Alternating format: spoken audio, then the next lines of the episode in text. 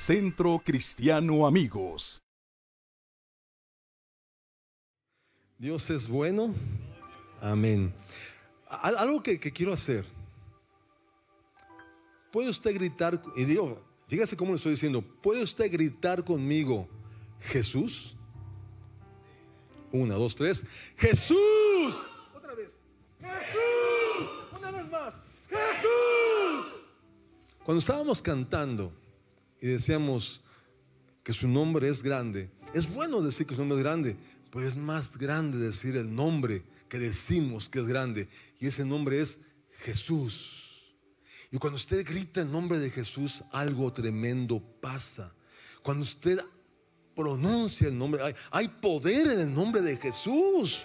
No lo digo yo, lo dice la Biblia, hay poder en el nombre de Jesús. Y una vez leí en Hechos que en Éfeso cuando los hombres que hacían las estatuillas a los hijos chiquitos de Diana vieron amenazado su negocio, hicieron un meeting, una manifestación en el zócalo de la ciudad. Y se juntaron todos estos amigos y empezaron a gritar, grande es Diana de los Efesios. Y sabe, o sea, gritar.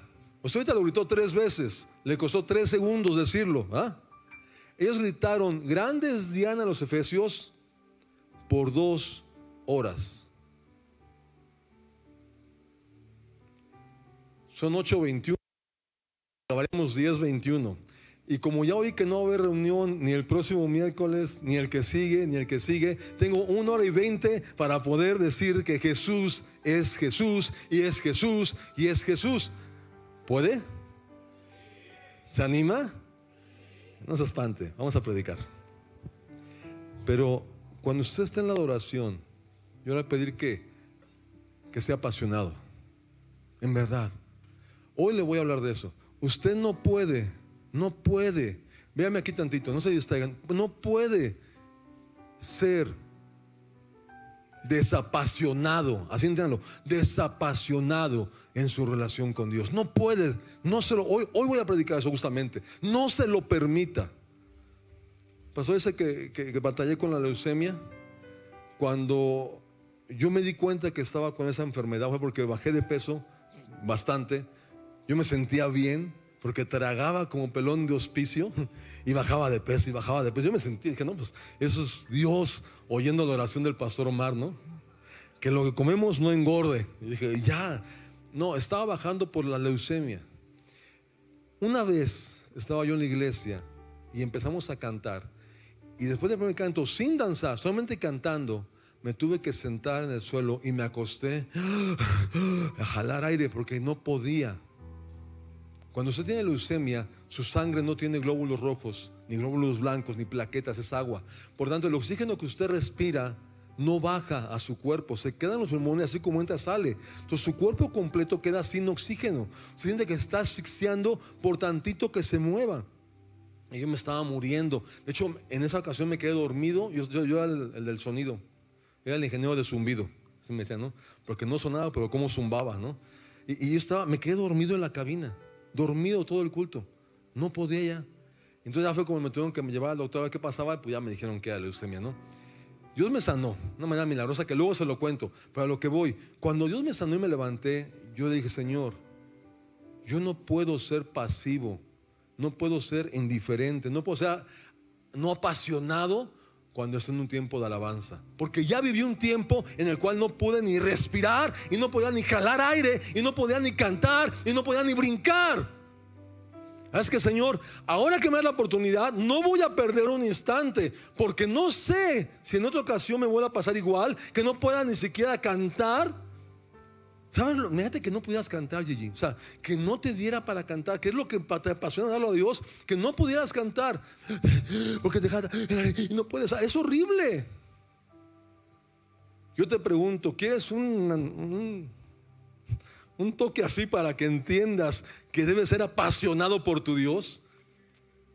Sea apasionado por Dios. Mira, la, la prédica de hoy, si me ayudas con, con, con, Yo soy muy visual. Por tanto, yo sí, yo sí, no sé cómo pasó, pastor se la de memoria, no, yo sí tengo que estar, que usted me ayude a ver lo que yo vi, y entonces yo sí pongo una, una presentación en PowerPoint y ahí está. Esta se llama El tiempo que te quede libre, y sí es por la canción que usted ha oído. El tiempo que te quede libre, si te es posible, dedícalo a mí, a cambio de mi vida entera y lo que me queda que te ofrezco yo. Y luego dice tontamente, atiende a toda esa gente que te, que te pide amor y el tiempo que te quede libre, si te es posible, dedícalo a mí. Esa es la canción. Pero vea el, texto que le voy a decir. Arrancamos con el texto, por favor. Dice, ¿quién soy para ti? Fíjese, Malaquías 1.6. El Hijo honra al Padre y el siervo a su Señor. Si pues soy yo Padre, ¿dónde está mi honra? Y si soy Señor, ¿dónde está mi temor? Dice Jehová de los ejércitos a vosotros. ¿A quién? Oh sacerdotes que ¿qué hacen? Que menosprecian mi nombre. Y decís, ¿en qué hemos menospreciado tu nombre? Dios le está diciendo a Israel en este texto, ¿soy Dios? Y todos dijeron, sí, eres Dios. ¿Soy Señor? Sí, eres Señor. ¿Dónde está mi honra y dónde está mi temor? Porque ustedes lo que han hecho es menospreciarme. Y dijeron, ah, caray, no, ¿cómo crees? Somos Israel y tú eres el Dios de Israel. No te menospreciamos. Claro que me menosprecian. Pero antes de esto quiero que vea lo que dice el título. ¿Quién soy para ti? ¿Quién es Dios para ti? Haz esa pregunta. ¿Quién es Dios para mí? Ahí, tantito, dale vuelta ya a la ardilla. Que corra un poco la ardilla. ¿Quién es Dios para ti?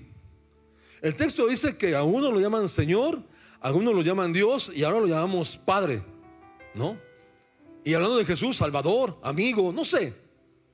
¿Quién es Dios para ti? Porque te voy a decir lo que tú eres para Dios. Según el texto que acabamos de leer, tú para Dios eres un sacerdote. ¿Y sabes qué función tiene el sacerdote? Tiene dos principales. Una, representarlo a Él aquí y dos, representar al mundo allá. Es nuestra función. No hemos ido al cielo, me sanaron de leucemia, me dejaron estar más tiempo aquí con un solo objetivo, cumplir con esas dos funciones, representarlo a Él aquí y al mundo allá. Entonces, ¿estás cumpliendo con esas funciones? ¿La gente conoce más a Dios por tu vida? Quien ve este mundo y voltea a Centro Cristiano Amigos puede decir, yo sé cómo es Dios, cómo, cómo lo, presentan ellos, como Martín lo está viviendo. Yo veo a Martín y yo veo a Dios. Esa es nuestra función. Si alguien quiere conocer a Dios, ven y veme, como diría Pablo. Ven y veme y vas a ver a Dios.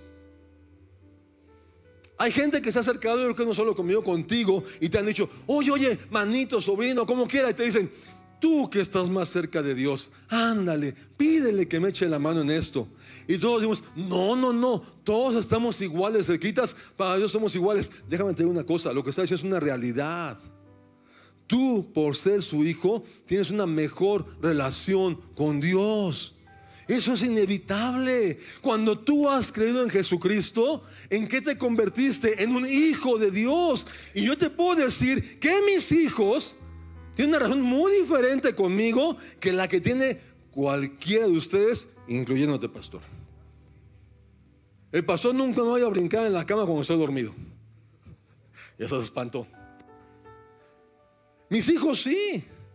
Estoy dormido y usted conoce a Nacir, ya está de mi vuelo. Pesa creo que ya más que yo. Y, el ingrato hombre hace San Martín. Llega el fin de semana, abre la puerta, brinca y esta se extiende y zoom. O luego llego a la noche y está en mi cama. Un hombre en mi cama con mi esposa. ¿No? ¿Se oye? Ah. Mis hijos saben si ronco o no ronco. Mis hijos saben todo de mí. Y me sacan y me hacen como quieren. Mi hija me bulea. En verdad, me hace como quiere mi hija. ¿Y sabe por qué lo permito? Porque es mi hija. Entonces, cuando alguien te dice, ora por mí, porque tienes una mejor relación, estás más cerquita de Dios, dile, claro, ven, y te puedo hacer cercano si quieres. Te digo cómo te hagas cercano a Dios. Oro por ti y te voy a enseñar cómo tú puedes, en pocas palabras, convertirte en un hijo de Dios tal como lo soy yo. Porque no soy, ¿qué tiré? El agua. No. No, porque ya, ya, ya, ya me eché una. Bueno, no, no robaron una en la iglesia, pero bueno. Entonces no, esta no me la puedo. Está, está bien. Pero bueno, tienes una mejor relación con Dios. Entonces es una realidad. Esa relación que tienes con Dios es para que tú puedas manifestar a Dios aquí en la tierra. Si alguien en este mundo quiere conocer de Dios, tienes que decirle, veme, veme. No está chiquito el reto, ¿verdad? Entonces, de igual manera, Dios te dice, oye, ¿cómo están las cosas en la tierra, Elsa? Cuando tú vas a, te pregunta Dios, oye Elsa, ¿cómo están las cosas en la tierra? Y no es que Dios no vea, claro que lo ve, pero dice, tú eres representante de ellos y espero cumpla su función. Háblame de ellos, ora por ellos, pídeme para ellos misericordia. Y cuando Dios empieza a oír, allá, en México, oramos en las tardes tres, tres este, días de la semana, porque los demás tenemos reuniones, lunes, miércoles y viernes oramos y dedicamos a orar por las almas perdidas. Y le metemos a todos y solo oramos por almas perdidas. Porque entendemos que nuestra función es decirle a papá Dios, papá Dios, eso está pasando con nuestro gobierno, sálvalo. Papá Dios, eso está pasando con los homosexuales, ámalos. Papá Dios, eso está pasando con los indigentes, rescátalos. Papá Dios, eso está pasando con los minusválidos, ayúdalos, sánalos, levántalos. Papá Dios, eso está pasando en nuestro país, haz algo, Señor, porque hay violencia. Papá Dios y papá Dios, es estarle diciendo lo que está pasando en la tierra, que para eso nos dejó. Eso eres tú para Dios. Y la pregunta es, ¿qué es Dios para ti? Estos hombres, Dios les dijo, ustedes son mis sacerdotes. ¿Y yo quién soy para ustedes? Y ellos dijeron, pues Dios y Padre, Dios y, Señor. Y entonces, ¿por qué me menosprecian? Y le dijeron, ¿en qué te menospreciamos? Y ahí te va, ¿en qué. ¿Me ayudas con la siguiente diapositiva? Brincamos diapositiva multimedia, por favor. La que sigue, ese es el texto.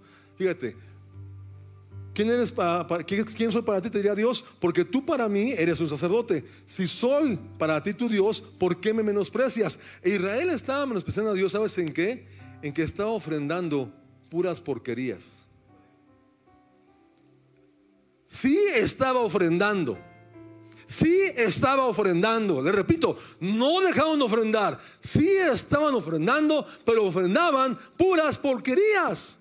Y luego dice más en el texto, y no es porque no tengas, porque no creas que Dios está muy interesado en tu dinero, ¿eh? La verdad que no. A Dios lo que le sobra es dinero, me consta. Cada que le pido me manda. O sea que papá tiene cartera pesada. Esa es una realidad. ¿Sí? Cuando te habla de que tú que vas a ofrendar, no es porque Él requiera tu dinero, es porque quiere saber cómo está tu corazón. Pero te dice, cuidado con lo que ofrendes. No, ahorita que dijiste, pastor, que si va a traer cosas para los niños, no traiga cochinadas. Perdón por la palabra. Sé que a veces mis palabras no son muy, muy, muy, muy finas, ¿no? Discúlpeme, soy de la Ciudad de México, ¿no? No de cochinadas porque vamos a regalar cosas que no podemos regalar cochinadas. ¿Por qué a Dios le hemos de ofrendar? Les dice Israel, ¿no? ¿Por qué has de ofrendar cochinadas? ¿Qué ofrendaban? Hay un cuate que tenía ovejitas y tenía unos borregotes para la barbacoa de fin de año, oh, tremendos, 20, 50 mil borregos. Y un borrego se le cayó, se le rompieron las patas, se le cayó un ojo, se le torció la, oreja, caminaba todo rengueando y no podía comer, flaco, las, las costillas pegadas. Y dijo, ay Señor, ya llegó tu ofrenda. No, en serio, no se rías, en serio. Eso hizo el ingrato hombre. Agarró la oveja que estaba perni quebrada, que estaba tuerta, que estaba ciega, que estaba enferma, que estaba flaca, y la llevó. Dijo, Dios, aquí está tu ofrenda, Señor. ¿Sabes qué dijo Dios? Quédatela. Es lo que está diciendo, porque estoy viendo que estás menospreciando mi nombre, mi señorío, mi paternidad, mi divinidad la estás menospreciando.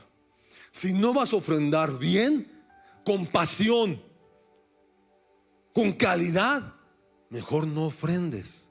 No pasa nada. Mejor no lo hagas. Eso fue lo que le dijo Israel. que tienen cara como de regañados. Tranquilos. Hoy no hay ovejas. No sé, ¿aquí, aquí hay algún ganadero? Ah, no hay ni uno. O sea, que no se preocupe. No le estamos predicando a nadie en particular aquí. Eso le dijeron a Israel. Respire. Ay, yo pensé que era para mí. No, eso le dijeron a Israel. Lo que es para usted viene en el texto que sigue. Este texto, como por el 24 de junio de hace un año, Dios me lo dio. Y me dijo, la primera vez que prediques en Centro Cristiano Amigos, quiero que prediques ese texto. Va, y aquí estoy. Y usted dirá, bueno, pero si ya dijiste que eso es para ganaderos y aquí no hay ningún ganadero, y, bueno, parece que es para Israel la bronca, no es para nosotros, ¿qué tiene que ver conmigo? Vea el siguiente texto. ¿Me ayudas? Multimedia con el siguiente texto. Salmo 91, 14. Por cuanto en mí ha puesto su amor, yo también lo libraré, le pondré en alto por cuanto ha conocido mi nombre.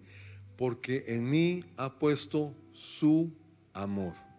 Cuando yo lo leí me quedé y me llamó la atención eso, pastora, que dice, por cuanto en mí has puesto tu amor, no por cuanto en mí has puesto amor, algo de amor, tu primer amor, no, por cuanto en mí has puesto todo tu amor.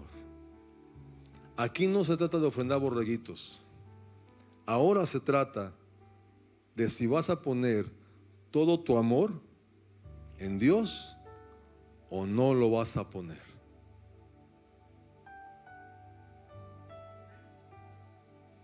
¿Vas a amar a Dios con todo? Porque sigo la analogía que te dije, o mejor, no lo ames. Si no vas a amar a Dios con todo, entonces mejor no digas nada. Ven a las reuniones, calladito, disfruta la palabra que te den y puedes ir a tu casa en paz que nuestra misa ha terminado. ¿Me entiende? Por eso le decía que no se permita usted ser desapasionado por Dios. Porque Dios, ayúdame con la que sigue multimedia. Ah, perfecto, así. y aquí entra la canción que le dije.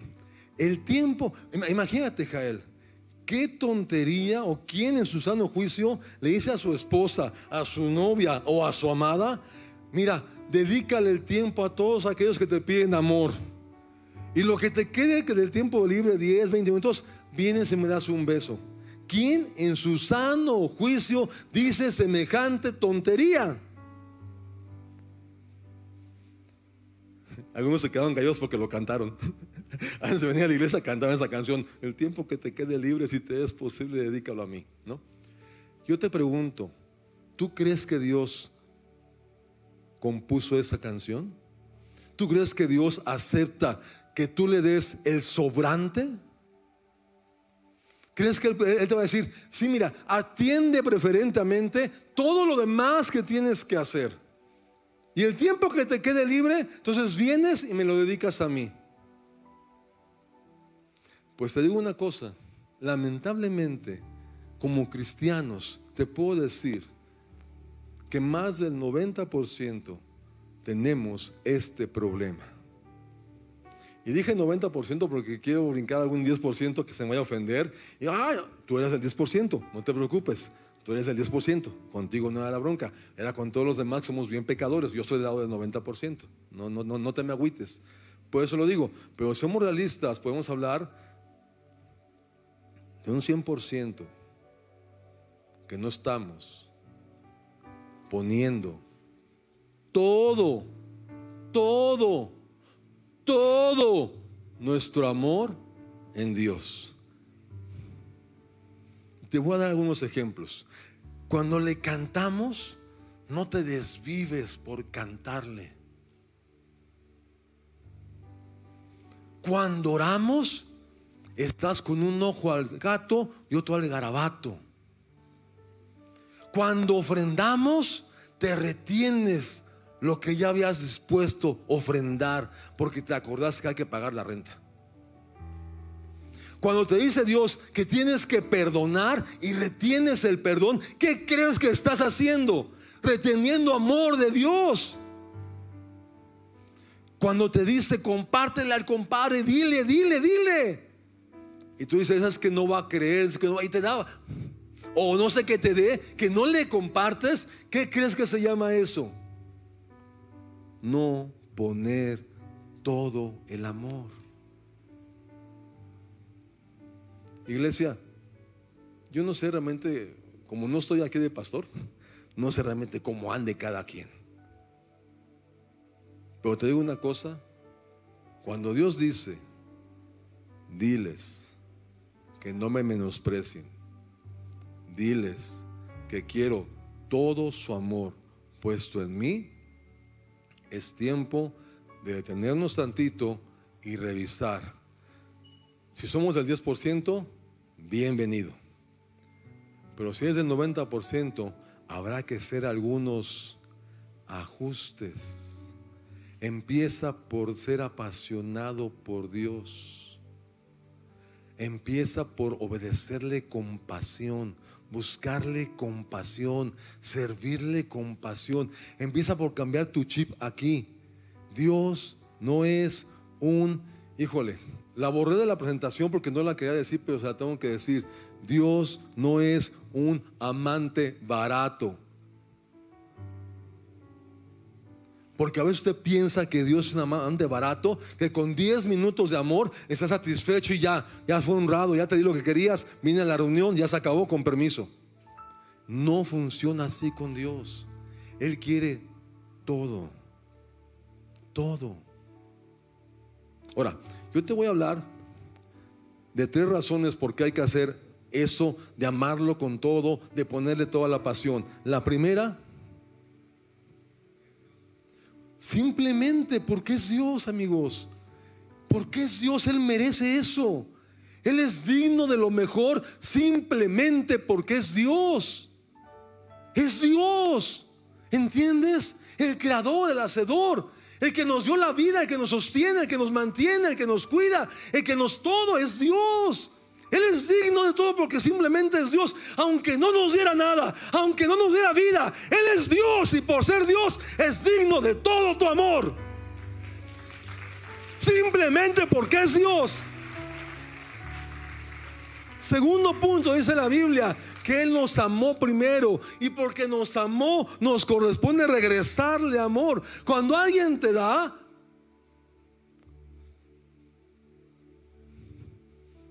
sale el regresar. Mi padre cayó en la cárcel. Yo tendría como 10 años, más o menos, 12 años. Y estando en la cárcel, mi papá estaba a punto de sufrir una condena de muchos años por un homicidio que él no, él no lo cometió, pero estuvo cuando se cometió, lo vio, era su hermano y no comentó nada. Cuando estaba a punto de ser ya procesado, llegó un vecino que trabajaba en el gobierno. Dijo, no, no es justo, intervino por él, se metió por él y mi papá salió. Mi papá quedó agradecido porque este hombre le libró de pasar su vida en la cárcel. Y yo recuerdo que cada ocho días, cada ocho días, Martín, mi papá compraba dos kilos de barbacoa, dos este, litros de consomé y los llevaba a su casa y decía, gracias. Cada domingo iba con él dos kilos de barbacoa, dos litros de consomé, llegaba a su puerta y le decía, gracias. Y al siguiente domingo, dos kilos de barbacoa, dos litros de consomé, llegaba a su puerta y le decía, gracias. Y al siguiente domingo,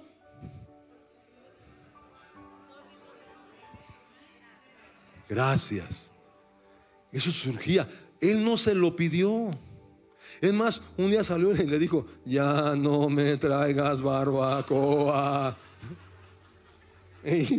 Ya no quiero comer barbacoa. Estaba hasta acá el pobre hombre de barbacoa.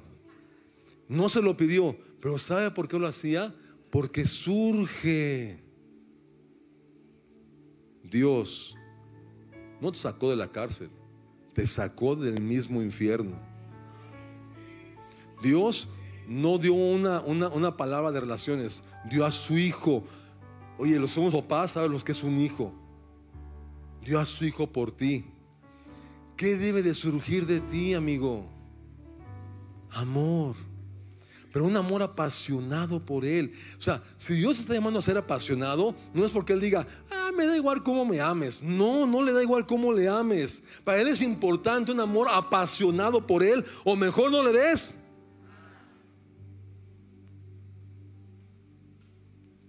Tercero, ah,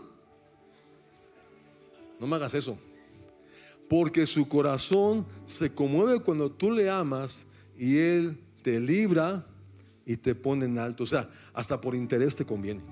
Mira, si ves que te están pegando, ama a Dios. Si ves que no estás levantando y que no le haces nada, ama a Dios. Yo le he dicho a Dios, Dios, ¿por qué me tienes donde me tienes? A la verdad, yo no soy un buen empresario. Honestamente. Y de repente veo cómo me hablan las empresas y me llaman para que haga trabajos. No entiendo por qué. No soy un buen pastor. Ahorita la pastora tuvo que decirme, hablas pausado, hablas tranquilo, hablas con las vocales. Con las vocales bien marcadas. me tiene que, y me habla seguido, me dice, Enrique, porque me cuesta trabajo hablar bien. ¿Qué hago aquí? No sé. Pero él dice que porque le amé, él me puso en alto. Porque le amé, él me puso en alto. No entiendo por qué la gente, mire, en México se acaban de aventar la puntada de que no estoy allá. Y me dijeron, ¿podemos posponer la oración media hora? Dije, no, no hay que orar. Es que queremos oír la prédica de que no les basta con el martirio del domingo y el martirio del jueves. ¿Quieren sufrir el miércoles? Sí,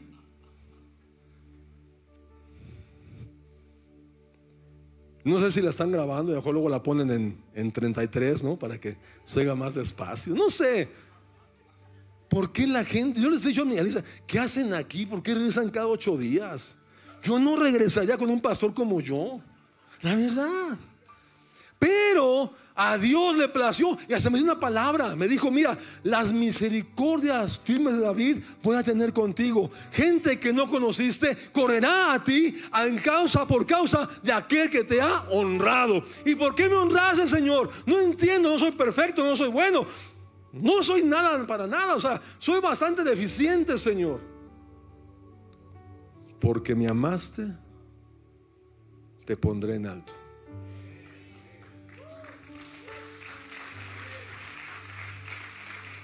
No te permitas una relación con Dios fría.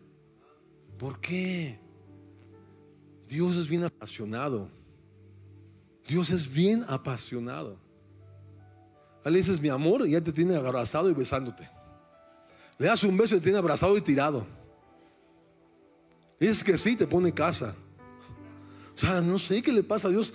Está sediento de, que, de, amar a la gente, de amarnos. Solo quiere que tú le digas, sí le entro, Señor. ¿Sale?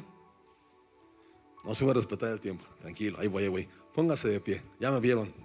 Póngase de pie. Para que piense que ya voy a acabar, pero todavía faltan como 15 diapositivas, creo. Pero para que se haga la idea de que ya voy a acabar. Hay una cuarta razón. Hay una cuarta razón por la cual usted debe de ser apasionado en su amor con Dios. Tercer versículo que tengo para ustedes. ¿Me multimedia con la que sigue? Salmo 90, 16. Vea lo que dice. Permite que tus siervos te veamos obrar otra vez.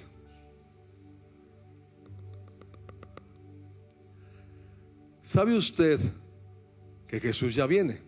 El pastor se lo ha dicho, creo que cada ocho días lo, lo, lo y lo menciona. Cristo ya viene. Y también les ha enseñado que antes de que Él venga, Dios va a traer una visitación tremenda a este planeta. ¿Para qué? Para traer una gran cosecha de almas. Eso se llama Pentecostés otra vez. La oración que tenemos en México, y le invito a que la haga, es esa. Señor, permite que tu iglesia pueda verte otra vez haciendo un Pentecostés en este país. Queremos verlo. ¿Y sabes por qué lo estamos hablando? Porque sabemos que Él lo quiere hacer. Dice la Biblia que así trabaja la cosa. Dios lo sueña, lo habla a su pueblo, su pueblo lo regresa en oración, Dios lo hace. No hay otro camino. Dios no hace nada si su pueblo no se lo pide en oración. Le repito, Dios no hace nada. Es más, tú estás aquí, ¿sabes por qué? Porque alguien, Dios, puso a orar por ti. Dios no hace nada si no se lo pide a alguien. Determinó Dios ponerse ese límite, no hacer nada hasta que alguien se lo pide en oración. Y la oración efectiva es la oración que está basada en lo que Él habla. Él nos habla, escuchamos, oramos, hace y lo vemos. Y Dios nos ha dicho, yo quiero hacer de nuevo un Pentecostés en la tierra.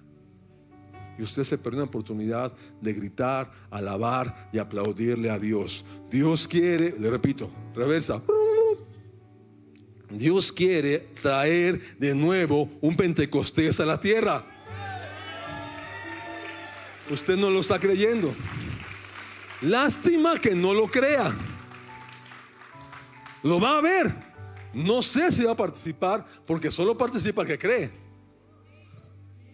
Usted a lo mejor va a agarrar lugar en primera fila y verá el Pentecostés que vivamos como iglesia. Pero si usted lo cree, usted va a participar en ver, a orar a Dios otra vez. Y la parte que sigue me movió. Y que mis hijos vean tu gloria. Yo no quiero que Nacir conozca al Dios que su papá le predica. Yo no quiero que Efsi ame al Dios que su papá predica. Yo no quiero que Ed siga al Dios que su papá predica. Yo quiero que mis tres hijos vean a Dios moviéndose, se enamoren de Él, lo sigan y sean apasionados y me digan, creí en un momento por lo que tú dijiste, pero hoy mis ojos lo ven y lo sigo. Yo quiero Pentecostés para que mis hijos crean en un Dios que se manifiesta. Es muy peligroso creer en un Dios que no se manifiesta. Mi Dios se manifiesta, no sé el tuyo, pero mi Dios se manifiesta y constantemente. Yo hoy venía a trabajar para acá, tenía que hacer trabajos en altura y no sabía ni cómo hacerle. Andaba buscando una escalera, no sabía ni qué hacer. Y dije, Dios, pues yo quiero, y no le comenté al pastor que iba a venir y dice, predicas. dije, no, pues va a estar en chino. O sea, con la escalera voy a tardar cinco horas en allá arriba y no, no voy a. Y de repente me habla, no lo me habla Luis, Carranza y me platicó, oye, ¿tienes una escalera prestes? No tengo escalera, pero tengo una grúa. Ah, está tu disposición, te la mando con operador.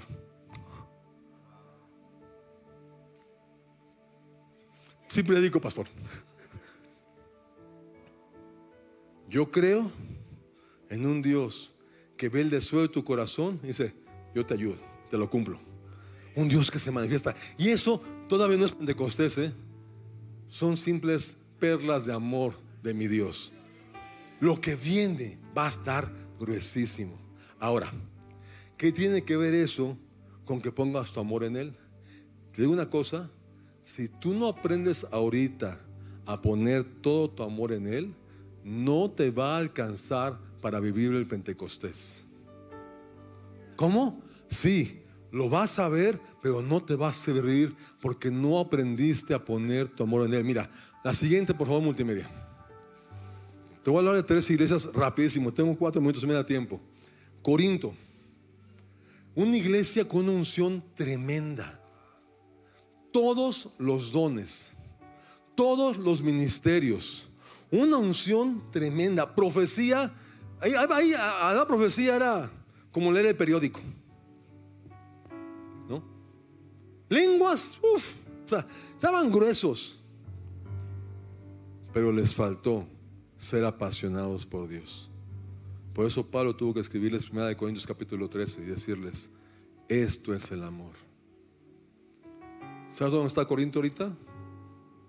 Yo no, porque no hay iglesia en Corinto ya, desapareció porque no supo, a pesar de tanta unción, a pesar de tanta unción, a pesar de tantos milagros, prodigios, palabra profética, no pudo prevalecer porque no aprendió a poner todo su amor en Dios. Siguiente iglesia, Éfeso.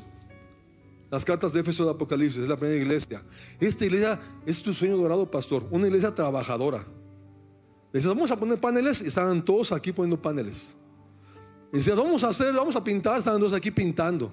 Vamos a hacer de amigos y estaban todos aquí adornando y cantando. No, no, estaba tremendo. Todos, de las 6 de la mañana a las 12 de la noche. Ah. Aparte, estudiosos de la Biblia. De tal manera que había falsos profetas y decía el pastor, échatelo. Y salían los niños de kinder y le daban clases al, profeta y al apóstol y no sirves. Estaban pesados, pesados en serio. Una enseñanza a Paco que no, ah, no, Paco se me salió, que no tienes idea. Sí, ya se fue yo que salió. ¿Sí? Esa es una nación tremenda la que traían en Éfeso. Y aparte, aguantaban. Porque dice que tenían broncas, eran perseguidos y allí estaban, y allí estaban. Eran necios en seguir a Dios. Pero Dios le dice, pero todo contra ti. Ahí estás, Paco, perfecto. Los de Éfeso tenían una, doctrina. No, hombre, los chiquitos mataban apóstoles. Y a esta iglesia trabajadora, aguantadora y educada, Dios le dijo, pero todo contra ti que has dejado de amarme con pasión. Y si no lo cambias, vas a desaparecer. ¿Sabes dónde está Éfeso? Desapareció. A pesar de tanto trabajo, de tanta garra y de tanta enseñanza bíblica, hoy no están. Porque no aprendieron a poner todo su amor en Dios. Tercera iglesia, la Odisea. Tenían todos los recursos. Si usted cree que el sonido de aquí está bueno, no, hombre, no tiene idea lo que traía de sonido, de pantallas allá en, la Odisea. Eh, no, no tiene idea. Traen unos bajos de 27 años que tocaban bien suavecito. Traían cosas tremendas y a pesar de tantos recursos, se enfriaron. ¿Y sabes qué les pasó? los vomitaron.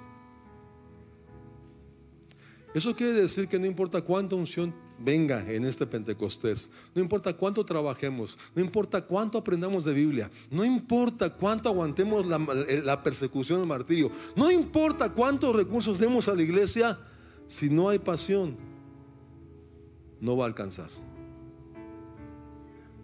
Perdón, pero es lo que yo veo en esos tres ejemplos. Si no hay pasión, no nos va a alcanzar. Por lo tanto, si no has aprendido a poner tu pasión en Dios, con todo, estás en un excelente día para hacerlo. ¿Qué te parece si cierras tus ojos? Y le dices a Dios, Señor, hazme, hazme un apasionado de ti.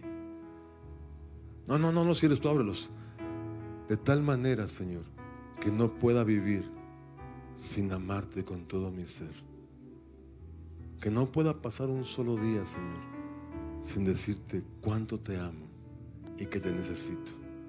Que aprenda a hacer locuras para ti, Dios, como lo hacía antes para otras cosas. Hazme un apasionado de ti, Señor. Hazme un apasionado tuyo. Dios es lo que quiere oír. Quiere gente que esté dispuesta a apasionarse por Él. Que no le importe nada, ni qué va a pasar, ni qué van a decir, ni qué van a pensar, ni si alcanza o no alcanza. Lo que importa es que mi Dios se sienta amado. Yo voy a hacer, Señor, que tú te sientas amado, amado, amado. Porque no hay nadie como tú, Señor.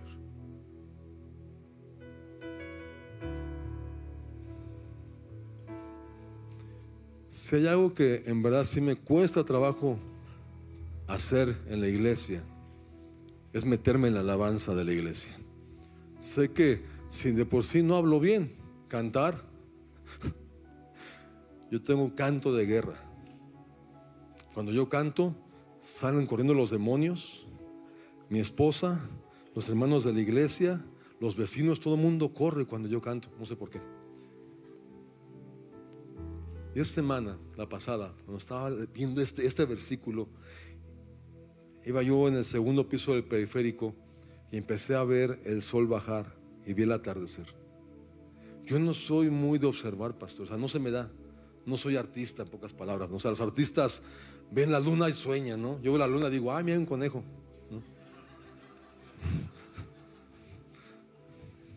Perdón. Veo el sol y como nunca sentí una ternura en mi corazón. Qué grandiosa es la puesta del sol. Maravilloso como un amanecer. Pero es más grandioso y conmovedor el amor que me tienes, Señor. Maravilloso es Maravilloso es cuando pienso que Dios me ama a mí. Maravilloso es, maravilloso es cuando pienso que tú me amas, Dios. ¿Ya entiendo por qué no canto? Yo predico. Pues ese día me puse a. Como iba solo en el carro, Dios y yo, me puse a gritarle a Dios. Sonó el teléfono y no vi. Y Siri contestó. Y yo cantando, pero bueno, cantando. Yo gritando, berreando, como quiera decir, yo cantando. Y el que me dice, oye, ¿qué estás haciendo? Yo, oh, cantándole a Dios. No inventes. Digo, sí, no, no, no se sentía algo diferente. Digo, es que me está cayendo el 20 de cuánto me ama Dios. Y cuando te cae el 20 de cuánto te ama Dios, haz el ridículo como lo acabo de hacer yo. Te invito, amigo del saco naranja, te invito a que hagas el ridículo conmigo. ¿Le entras o no le entras? Vente.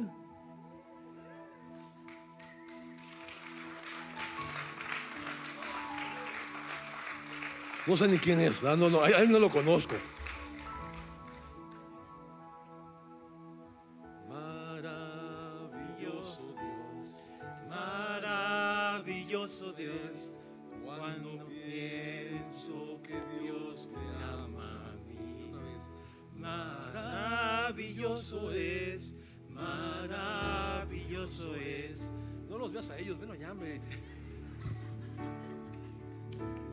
Haga el ridículo para Dios. Sea apasionado por su Dios. Dios no puede recibir menos que toda tu pasión. Amén.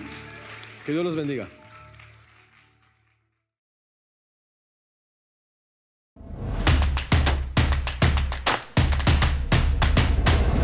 Centro Cristiano Amigos.